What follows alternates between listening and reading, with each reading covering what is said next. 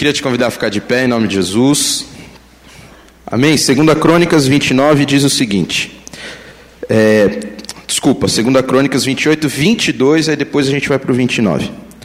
É, no tempo da sua angústia, cometeu ainda maiores transgressões contra o Senhor, ele mesmo, o rei Acás, pois ofereceu sacrifícios aos deuses de Damasco, que o feriram, e disse: Visto que os deuses dos reis da Síria os ajudaram, eu lhes ofereci sacrifícios para que me ajudem, para que me ajudem a mim. Porém, eles foram a sua ruína e de todo Israel.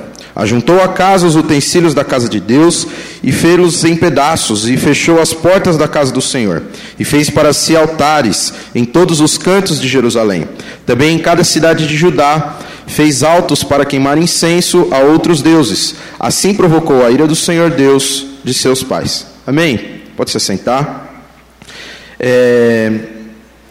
Aqui a gente vê Acás, rei de Judá, e a gente vê que ele não foi um rei tão legal, ele não foi um rei tão bom. Acas ele se corrompeu no meio do, da sua trajetória, como, se eu não me engano, são 19, 19 reis que, que quando começa fala assim, então ele fez o que era mal aos olhos do Senhor. E Acas foi um desses reis. E ele, se, ele não só se corrompe quanto ao domínio do seu reino, mas ele comete, acho que, o maior dos erros, que ele se corrompe quanto à sua fé. Ele se corrompe quanto àquilo que era deveria ser o seu legado para Ezequias, que seria o seu sucessor a assumir o reino. E, e Acas, ele, ele tem algumas, eu anotei até aqui algumas coisas, algumas referências que Acas deixou para Ezequias. Acas era um mau gestor, ele não foi um cara vencedor, ele foi um idólatra. A palavra do Senhor diz que até no final da vida dele, ele nem é enterrado junto com os reis de Israel, ele é enterrado em outro lugar. Ele roubou o culto ao Senhor das pessoas, do povo de Deus, porque falta grana ali, ele para mandar para pro, os sírios, eles estavam mandando impostos para a galera, ele pega os utensílios da casa do Senhor, dá para os caras, então ele priva as pessoas do culto a Deus. E agora a gente, você entendendo um pouquinho mais do, do, do exemplo que Ezequias teve, a gente vai falar um pouquinho sobre Ezequias. Em 2 Crônicas 29 diz assim: Tinha Ezequias 25 anos de idade quando começou a reinar e reinou 29 anos em Jerusalém. Sua mãe se chamava Abia e era filha de Zacarias. Fez ele o que era reto perante o Senhor, segundo tudo quanto fizera Davi, seu pai. É, hoje, se a gente parar para imaginar, um 25 anos, uma pessoa nova, pode ser que para aquela época, para um reinado, não fosse tão novo, mas 25 anos, uma experiência baixa, né, uma referência de um pai, um legado muito ruim foi deixado para ele. E Ezequias recebe um reino, ele recebe uma herança. E Deus falou muito comigo sobre essa parte de herança, porque eu entendo que herança ela só é nossa quando a gente toma posse. Ela, essa herança ela não vai ser sua enquanto você não tomar posse dela. E Ezequias aqui fala assim, o que me chamou a atenção, ele fala assim, segundo tudo quanto fizera Davi, seu pai. A outra coisa que o Senhor falou comigo é se você em algum momento se vê em uma situação em que você não tem uma referência boa não use isso como justificativa para errar. Não use isso como justificativa para cair no mesmo erro é, das pessoas, dos seus pais, seja lá qual for o problema ou qual for a dificuldade. Sempre na palavra de Deus você vai ter pessoas com um bom referencial. Sempre na palavra de Deus vão haver pessoas retas diante do Senhor. E a primeira coisa que Deus falou comigo é Será que a gente tem sido como Davi foi para Ezequias? Porque Ezequias olhou para casa e falou assim: Mano, eu assumi um reino, vi que meu pai fez o que era mal, e agora? Faço eu o que? Né? O que, que eu devo fazer? E ele busca referência em Davi, um homem que foi segundo o coração de Deus e ele age segundo a palavra de Deus. E então, assim, seja uma referência. Primeiro ponto, seja uma referência na vida das pessoas. As pessoas precisam buscar na gente essa referência. Elas precisam buscar na gente esse, essa direção do Espírito Santo. Segunda coisa, não assuma uma herança que você não precisa assumir. Eu vejo por mim, é, eu não tenho um contexto tão organizado de família, não é nada tão, tão certinho. E, e eu tenho algumas referências dentro da minha casa que, para mim, elas daquilo que está escrito a palavra de Deus. E Deus me deu uma oportunidade de constituir uma família, de ter um lar, de ter um negócio. E aí eu comecei a olhar para dentro de mim e eu vi que eu precisei desconstruir em mim muitas coisas que eram uma herança que eu não podia assumir para minha vida, para que eu pudesse viver segundo o que era a palavra de Deus.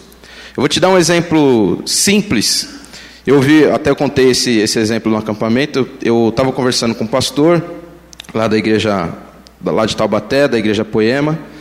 E aí ele estava contando que no, ele estava conversando com o irmão e disse que toda vez que a mulher dele fazia pernil, ela cortava a ponta do pernil, as duas pontas.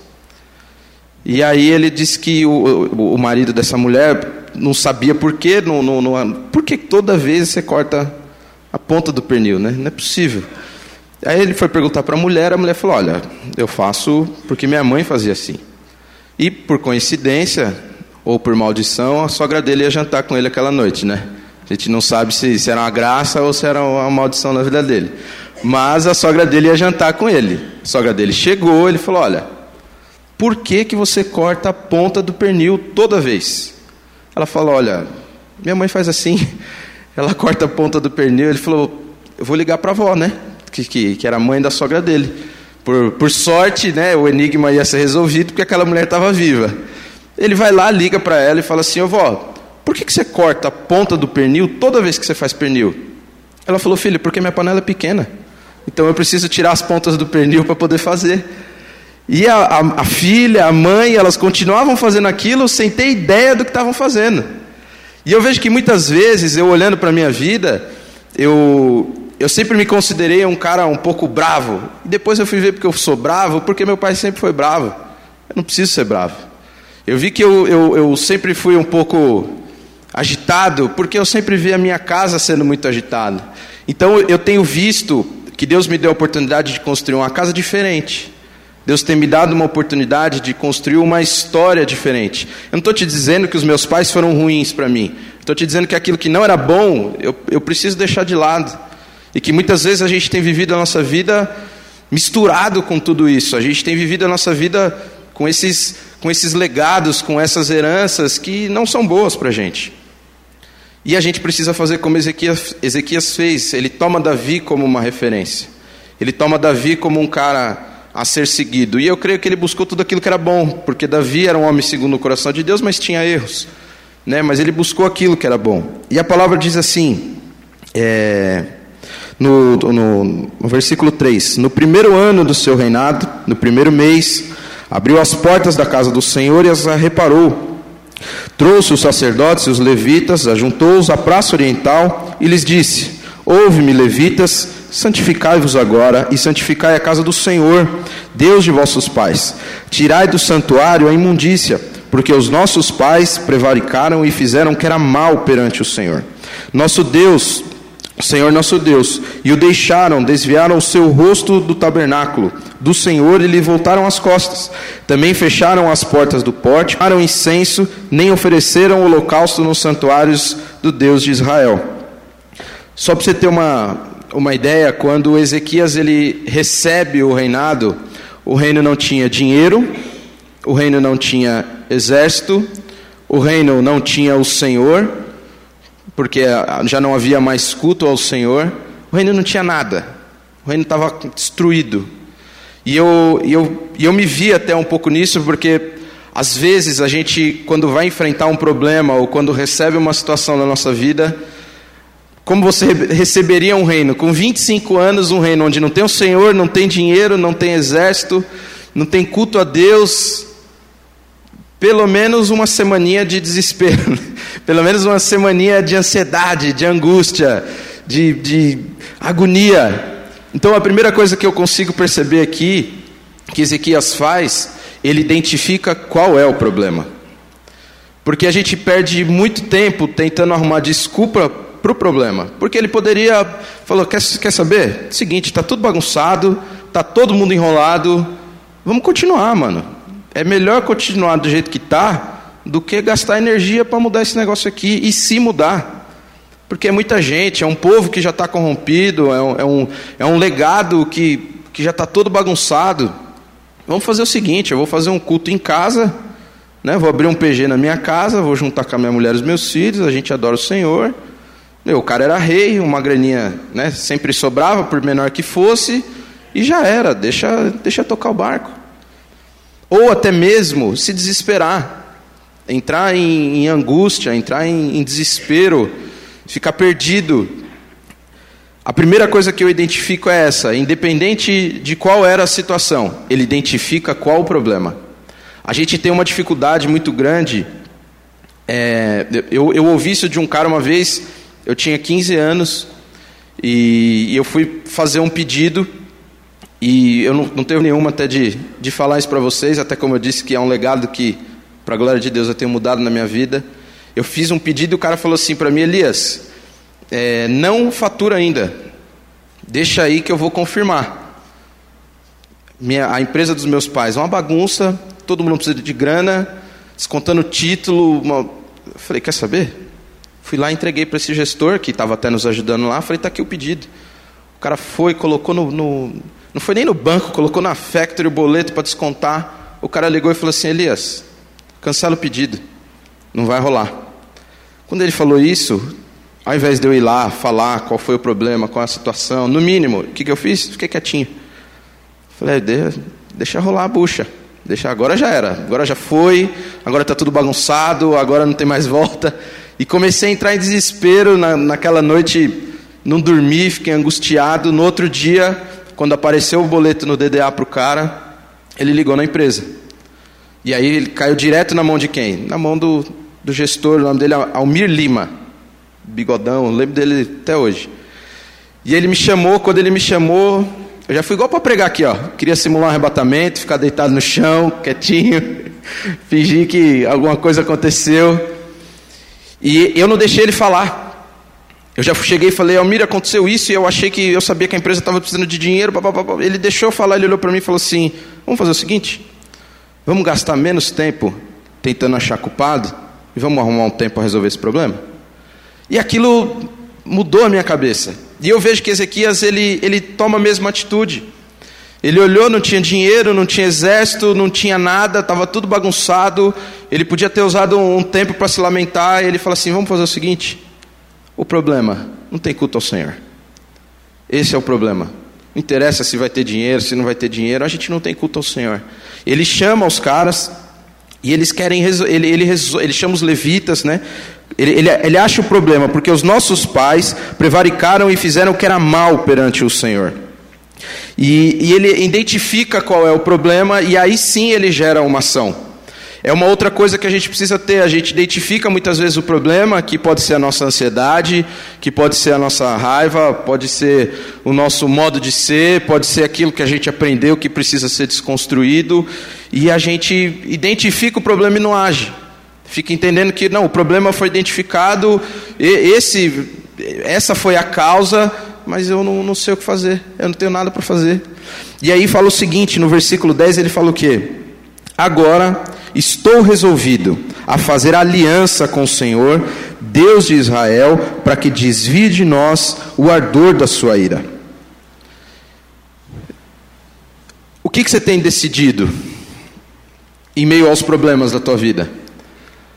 Porque quando a gente identifica o problema, quando a gente identifica uma, uma situação que não é boa, que, que não tem trazido bênção para as nossas vidas ou para as pessoas que estão ao nosso redor, Deus nos dá a oportunidade de estarmos decididos. A palavra fala que ele fala assim: Eu estou resolvido agora.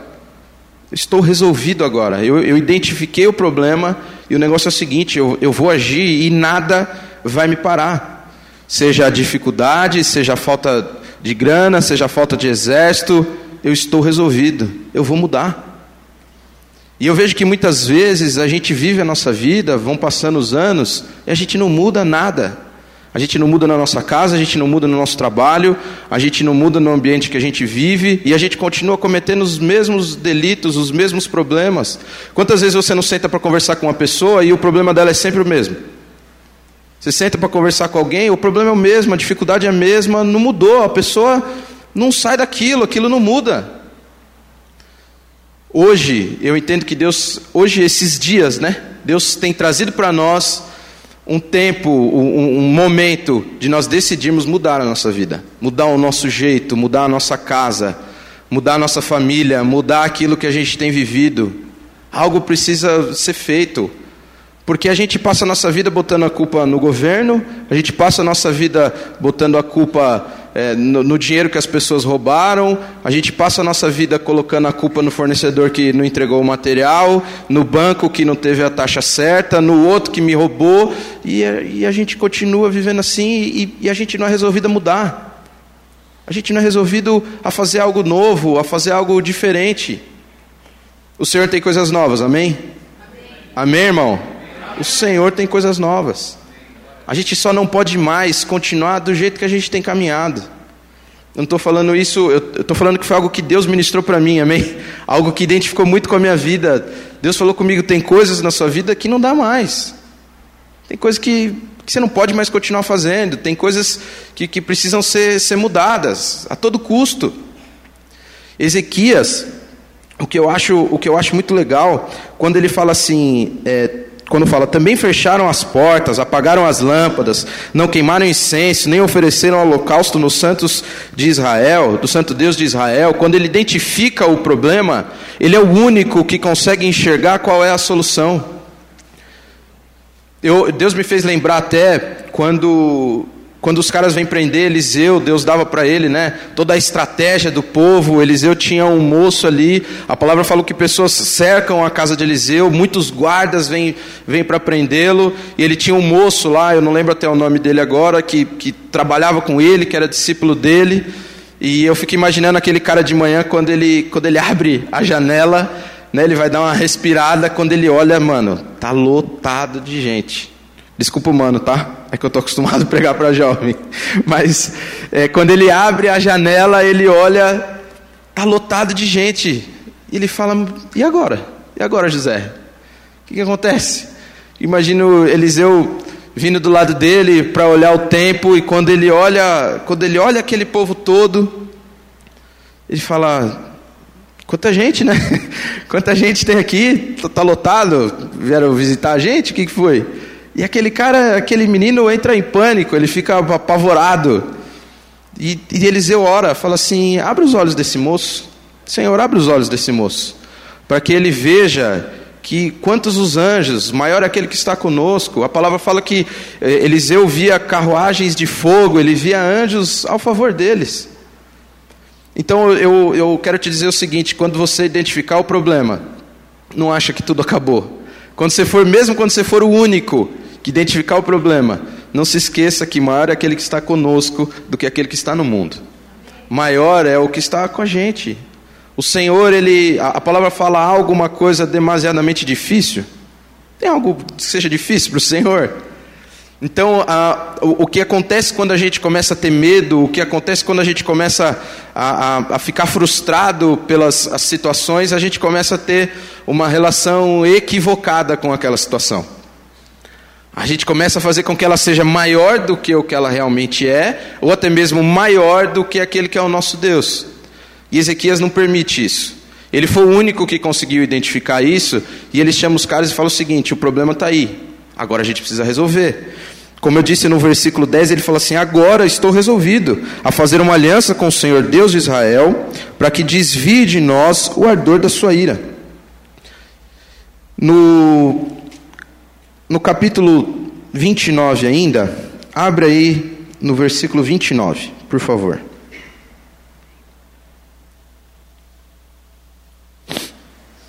Achou aí?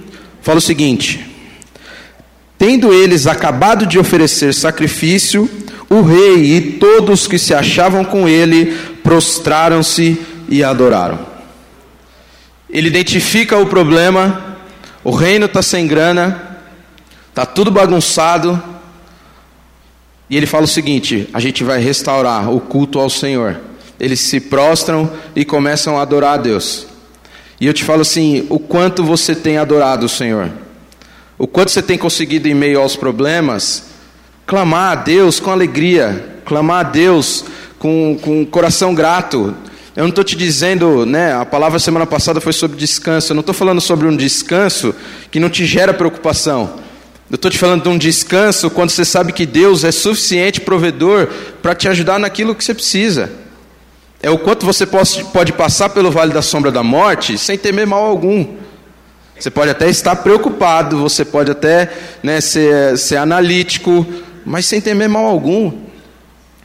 Eu, eu tive uma novidade no meu trabalho, as coisas é, vão mudar um pouco, e aí eu lembro que eu estava conversando com o Maurício, ele falou assim para mim: você não precisa ficar preocupado, porque o Senhor sempre abriu uma porta.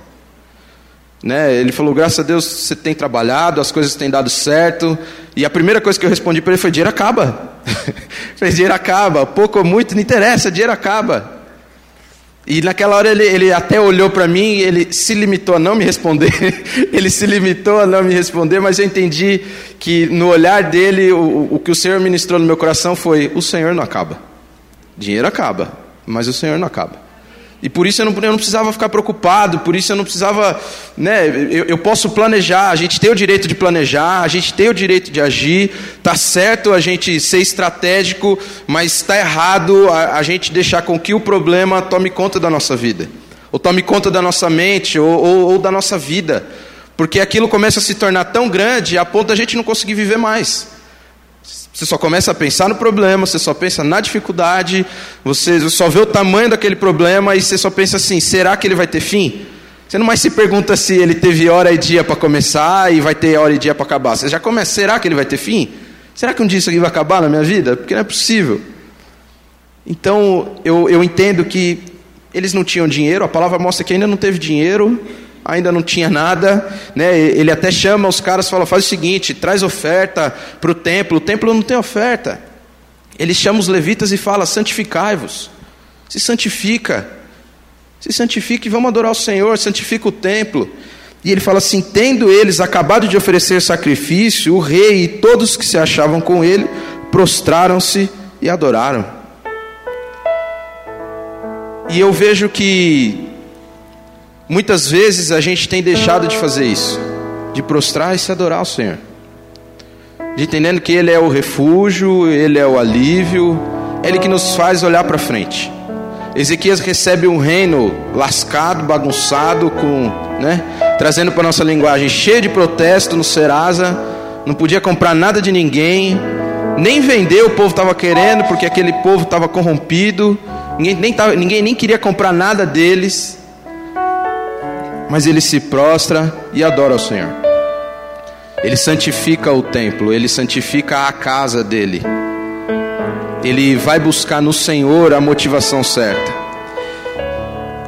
No capítulo 30, só para você saber, Ezequias fala o seguinte: vamos celebrar a Páscoa, vamos celebrar a libertação, vamos celebrar o novo.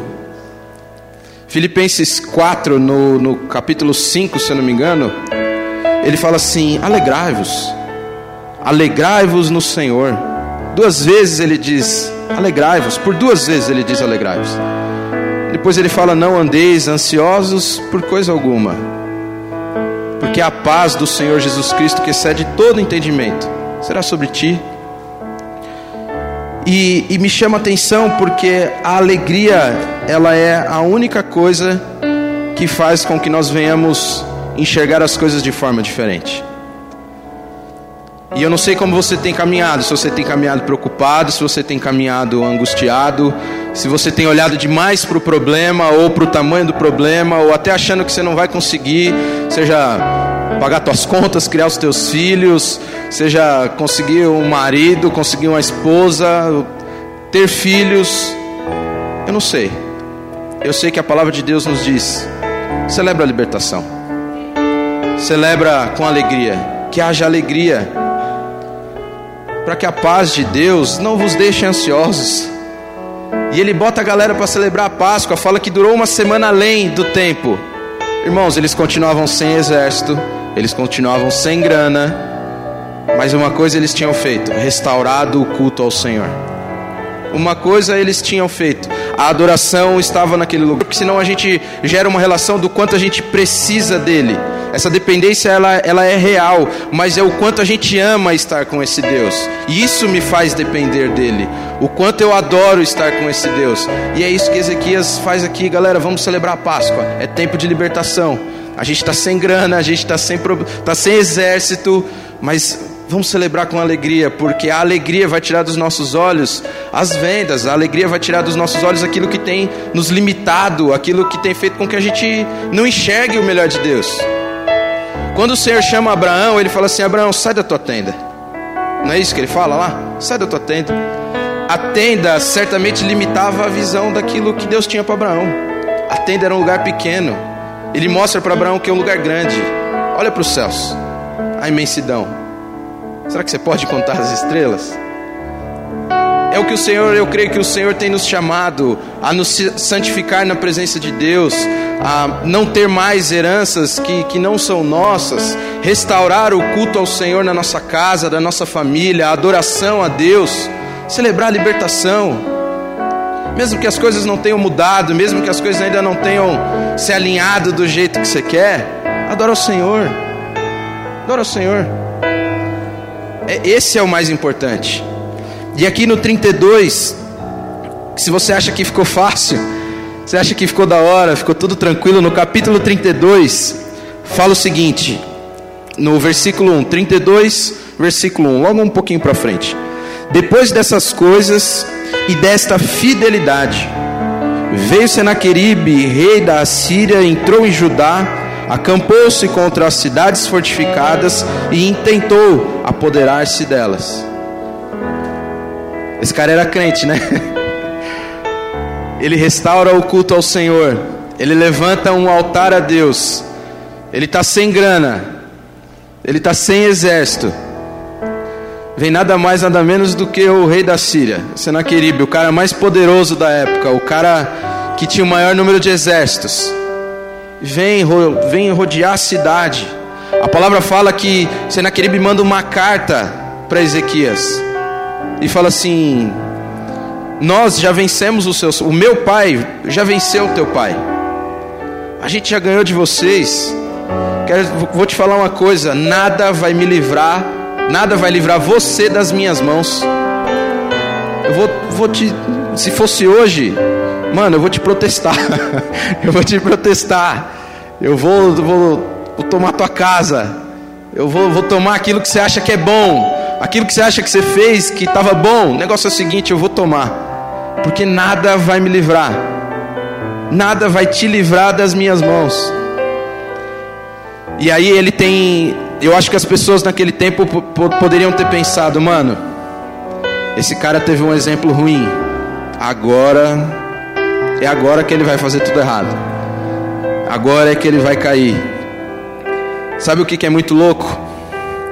Pega aí no, no versículo 20 do 32.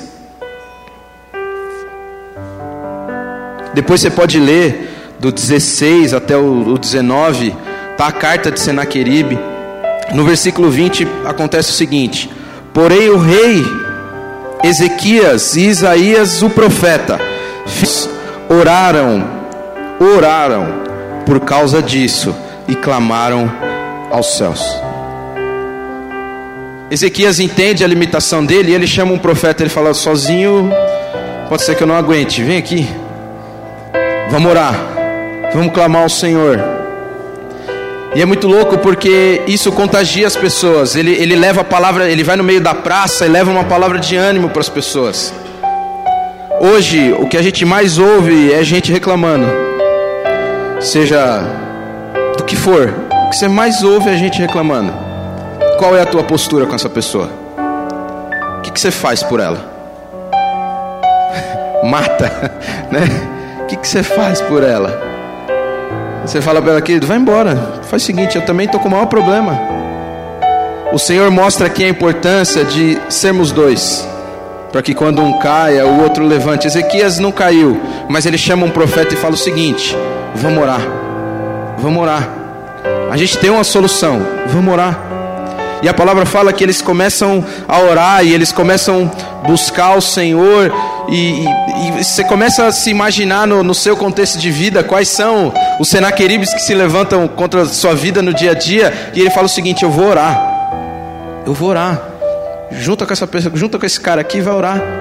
O quanto a gente às vezes não tem vivido em unidade o quanto a gente não tem repartido, às vezes a gente cai porque a gente não compartilha os nossos problemas. Eu não estou falando para você contar a tua vida para qualquer um, mas o quanto a gente tem buscado Deus às vezes nas pessoas. E o quanto você, o, o, quando você recebe isso, você divide os teus problemas ou você senta com ela até e fala assim: Olha, mano, eu não vou te ajudar não, mas é o seguinte, não tenho nada para ajudar o teu problema não, mas senta aqui, a gente vai orar. A gente vai orar e algo vai ter que acontecer. E a palavra fala que ele sem exército, sem dinheiro, enrolado, recebe uma ameaça dessa de um povo que já destruiu o, o reino dele, que já destruiu o reino do pai dele. Ele chega e faz o seguinte: vamos orar.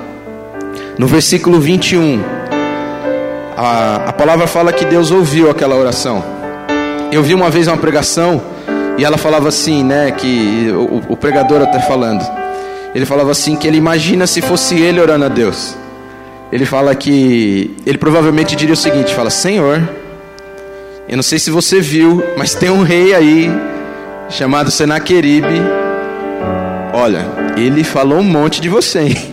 Eu não tenho nada a ver com isso, mas se eu sou com você, se eu sou você, com o poder que você tem, eu faria alguma coisa, viu? Eu não deixaria esse negócio barato. Porque ele entende que a luta não era com ele. E quando ele se leva a orar, ele entende que a luta não era com ele. Quando ele se coloca a orar, ele fala: Essa luta não é comigo, esse problema não é comigo. Eu vou buscar o, com quem é esse problema. Senhor, esse problema é com você, cara. Eu sou teu filho. Eu estou aqui como teu servo. O meu único trabalho é te adorar. Agora o resto fica com você.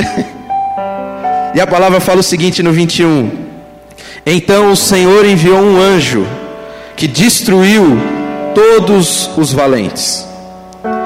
No 22 diz assim: Assim livrou o Senhor a Ezequias e moradores de Jerusalém das mãos de Senaqueribe, rei da Síria, e das mãos de todos os inimigos, e lhe deu paz por todos os lados ele não só foi livrado de Senaqueribe, ele não só ficou livre, como todo o povo vai chega para ele e fala assim: faz o seguinte, vou te dar uma oferta. A palavra lembra daquele povo sem grana, sem exército. Se você ler na sequência, eles levavam presentes para Ezequias, levavam presentes para aquele reino, porque havia um anjo, um anjo contra todo aquele exército, um anjo só como um bom vendedor, o marketing é a alma do negócio. Você vê que a palavra fala assim: e destruiu todos os homens valentes, porque foram os covardes que fizeram aquela fama. Chegaram para os outros e falaram assim: você não está entendendo. Tem um anjo, o cara é, tem um cara lá, é pesado, esse anjo é pesadão, é forte, o, o cara tá fazendo crossfit, tá batendo em todo mundo luta jiu-jitsu na igreja, o bagulho tá louco. E é o seguinte, a gente precisa fazer alguma coisa. O que, que os caras fazem? Começam a levar ofertas para o povo de Deus. Começa a levar ofertas para Ezequias. E eu creio que, como diz a palavra de Deus, e ele teve paz em todos os lados. Então, assim, que você olhe para frente e tenha paz por todos os lados. Essa é a promessa de Deus. Como foi pregado semana passada em Salmo 23, no versículo 6, Davi fala: E certamente a bondade e a misericórdia do Senhor me seguirão todos os dias da minha vida. Essa graça, essa misericórdia, essa paz, esse amor, essa bênção de Deus está sobre a tua vida, seja lá no que que você vai enfrentar. Deus só coloca, não é que Ele coloca uma condição. A gente vê Ezequias fazendo uma coisa aqui: santificando o povo, santificando o templo, orando ao Senhor e erguendo graças a Deus. Eu queria te convidar a ficar de pé um instante. E eu já tô, já tô terminando. Deixa a tua Bíblia aberta no capítulo 29, no versículo 11. Eu queria ler algo com você. Capítulo 29, no versículo 11. Diz o seguinte: Filhos meus, não sejais negligentes, pois o Senhor vos escolheu para estardes diante dele, para o servirdes, para serdes seus ministros e queimadores de incenso. Quanto tempo faz que a gente não queima incenso ao Senhor na nossa casa? O quanto você tem entendido que o país tem que mudar e a gente ainda não mudou a nossa casa? O quanto a gente entende que os nossos negócios têm que mudar e a gente não tem queimado incenso ao Senhor? quanto a gente não tem reunido muitas vezes a nossa família para orar, o quanto os maridos têm pego as suas mulheres e falam assim: vem aqui, vamos orar, porque algo tem que mudar. Quanto tempo faz que o teu coração às vezes não queima pelo Espírito Santo? Não queima pelo Senhor a ponto de você não se conter em falar o nome de Jesus e, e chorar de maneira desesperada? Quanto tempo faz que às vezes a gente não sente um toque do Espírito Santo? A palavra ela é clara. Filhos, Ezequias está falando com o povo. Filhos, filhos meus, não sejais negligentes, pois o Senhor vos escolheu para estardes diante dele, para servires, para ser de seus ministros e queimadores de incenso. Não vai haver mudança enquanto nós não queimarmos incenso. Vai ser impossível a gente olhar para frente enquanto a gente não restaurar o, o, o clamor ao Senhor. Não, não, não vai ter como a gente continuar caminhando para frente enquanto não houver santidade na nossa casa, enquanto não houver santidade nas nossas motivações. Ezequias chama os caras e fala assim: sejam santos, santifica a vocês e santifica o templo. Então, de tudo isso, não é o quanto Ezequias foi livre dos seus problemas, não é quanto Ezequias teve a bênção do Senhor, mas é o quanto a presença de Deus mudou aquela condição, o quanto a presença de Deus mudou a história dele. Eu oro todos os dias pedindo para Deus mudar a minha história, porque chegam alguns momentos, eu olho algumas coisas na minha vida e eu falo assim eu vou agir assim. E aí eu olho e falo, eu não posso mais agir assim. Eu preciso agir segundo a palavra de Deus. E aí eu vou orar, vou compartilhar com as pessoas e falo, Deus me deu algo, a palavra, um referencial. Ele deu Jesus para mim, ele morreu para mim, para que eu pudesse celebrar liberdade, para que eu pudesse ser livre, para erguer adoração e para queimar incenso ao Senhor. E eu não sei o quanto, às vezes vim aqui é da hora, vim aqui é legal, e na célula é, é, muito louco. E no acampamento, a gente teve um acampamento agora, a galera queimando pelo Senhor, adorando o Espírito Santo. Mas eu quero te falar uma coisa: se isso não acontecer na tua casa, se isso não acontecer no teu secreto, se isso não acontecer no teu particular, se não for ali que você queima o, incenso, se não for quando o problema vem até você e você queimar nessa adoração, você queimar nesse incenso, não vai haver mudança. Não vai haver mudança. Deus nos chama para que nós venhamos nos santificar nesses dias, para que nós venhamos queimar um incenso agradável a Deus para que o altar seja restaurado, para que o culto a Deus seja reconstruído. E o resto, meu irmão, como diz na palavra de Deus, e as demais coisas vos serão acrescentadas. Tenha paz, que a paz de Deus seja sobre vocês. A palavra fala: alegrai-vos, alegrai-vos. Ezequias celebrou alegria, Ezequias reconstruiu o altar, eles adoraram ao Senhor e eles tiveram bênçãos. Eles tiveram paz, eles foram cercados de paz. E eu não sei o que você tem enfrentado, eu não sei quais são as suas dificuldades ou quais são as situações que têm se levantado contra a sua vida. Mas eu quero te dizer que hoje Deus te dá a chance de queimar pelo Senhor. Deus te dá a chance de restabelecer um altar na tua casa, na tua família, no teu trabalho, nos teus negócios. Amém?